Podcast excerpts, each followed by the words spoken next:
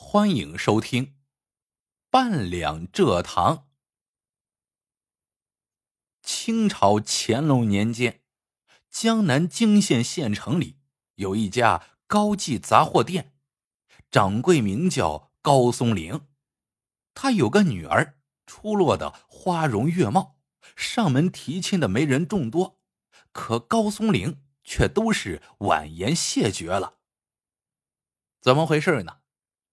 原来呀，在高松龄的心里头，已经有了未来女婿的人选。可令他感到烦恼的是，这人选不是一个，而是两个。萧记杂货铺的少掌柜萧永春，鲁记杂货铺的少掌柜鲁家奎。这萧家和鲁家曾先后请了媒人去高家说亲，而高松龄。对那两位长得高高大大、一表人才的小伙子也都很满意，所以他决定选最擅长做生意者做女婿，日后女儿就不会受苦受累了。主意拿定，高松龄当即赶到了萧记杂货铺，问萧永春愿不愿意与他一道去青阳县采购麻绳。萧永春自然是求之不得。这青阳县盛产黄麻，价格便宜，卖麻绳的铺子遍布大街小巷。高松龄与萧永春很快便选定了一家店铺，谈妥了麻绳的价格。那家店铺的掌柜便让伙计们把麻绳搬出了铺外。麻绳的卖法是按重量算钱。那家店铺的掌柜拿出一杆大秤，正要给那些搬出店铺的麻绳称重量。肖永春抬头望了望日头，说道：“先别忙着称重量，眼下时已过午，容我吃过午饭再称重量不迟。”在那家卖麻绳的店铺的旁边有一家饭铺。肖永春说完话。便迈着大步进了那家饭铺，高松岭领着四位伙计也进了那家饭铺。简简单单的一顿饭菜，众人竟吃了半个时辰。接着，肖永春又领头喝起了茶水，并不时的向那些被散放在街上的麻绳望一眼。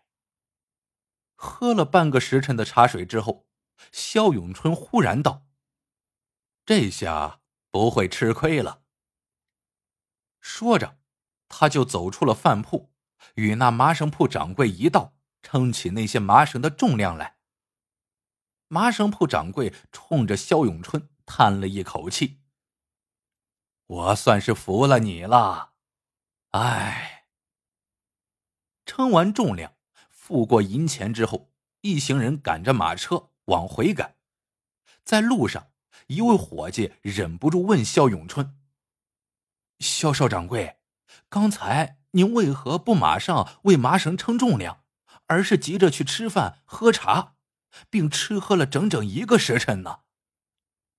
肖永春回答道：“麻绳铺的掌柜为了多称一些重量，已事先给那些麻绳淋了水。咱们要是当时称了重量，岂不要吃亏？”所以，我便故意拖延时间，好让日头把那些放在街上的麻绳给晒干。在一旁的高松龄听了，微微一笑，心说：“这肖永春确实是一把做生意的好手。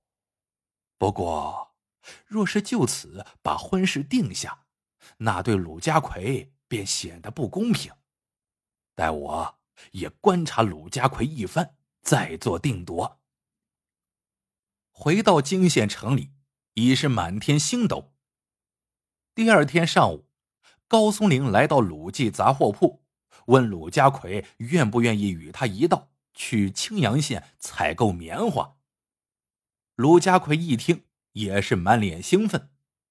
次日一早，高松龄与鲁家奎领着伙计，乘着马车。赶到了青阳县县城，寻了一家卖棉花的店铺，仔细看过棉花的成色、干湿，并过秤、付过银钱之后，高松龄与鲁家奎让伙计把棉花搬上了马车。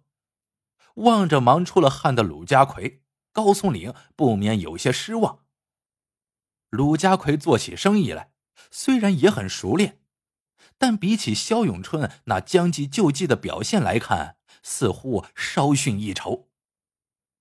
就在这时，鲁家奎忽然走进了旁边的一家店铺。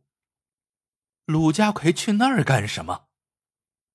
高松龄正在纳闷，鲁家奎。已回转身来说道：“高掌柜，我刚打听过了，青阳县的核桃价钱便宜，而我们采购的棉花重量轻，若是采购些核桃，马车也肯定能够载得动。”高松林听了这话，先是一愣，然后连连点头。采购完了核桃，一行人启程往回赶。一路上，高松林都在想：别看鲁家奎年纪轻，但他在做棉花生意的同时，眼里还盯着另一桩生意。哎，难得呀！他比起肖永春来，可谓是各有千秋，不相上下呀。两次青阳县之行，不仅没能让高松林打定主意。而且还让他更加的拿不定主意了。两个小伙子都如此出色，究竟该选谁做女婿呢？最终，高松林决定把两个小伙子都叫上去做同一趟生意，看看他俩做生意的表现如何。当天上午，高松林叫上肖永春与鲁家奎。去南陵县采购蔗糖。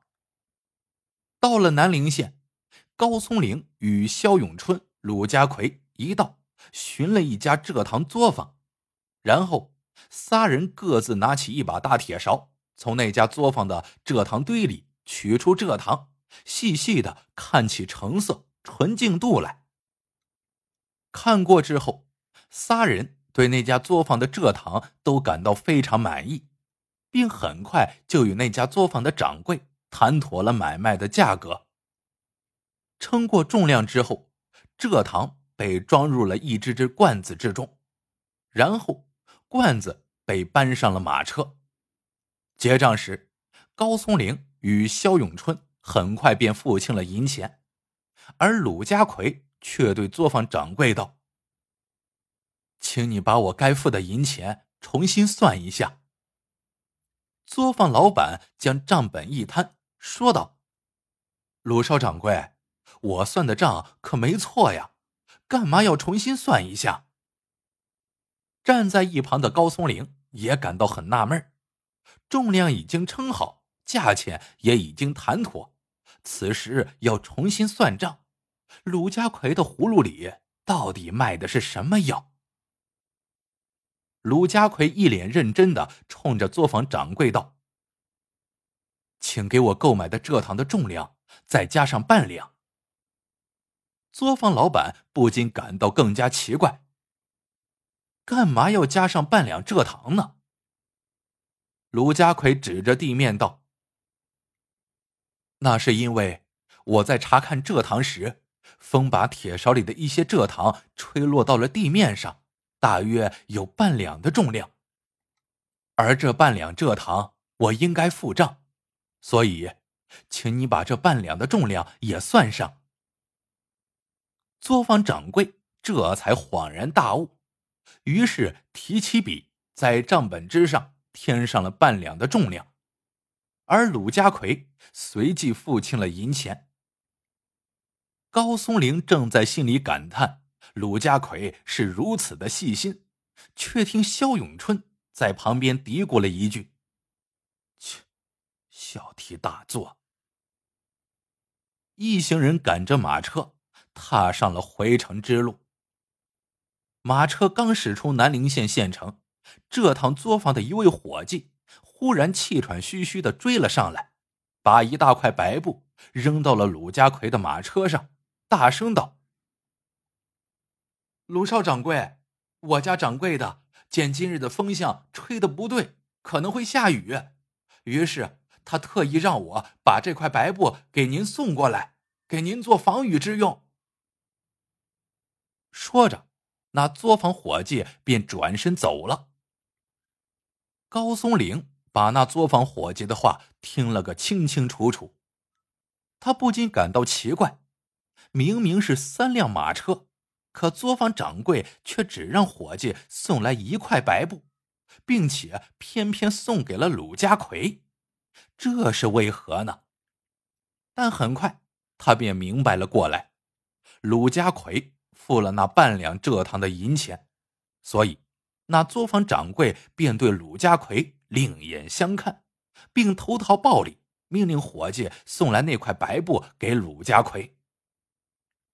真是天有不测之风云。傍晚时分，三辆马车驶进泾县县城的时候，天空中啊忽然乌云滚滚，下起了瓢泼大雨。高松龄不由得暗暗叫起苦来。原来，他采购的蔗糖虽然被装在罐子里，罐子上还盖着盖子，但盖子没有密封，雨水能顺着盖子与罐子之间的缝隙流入罐子之中。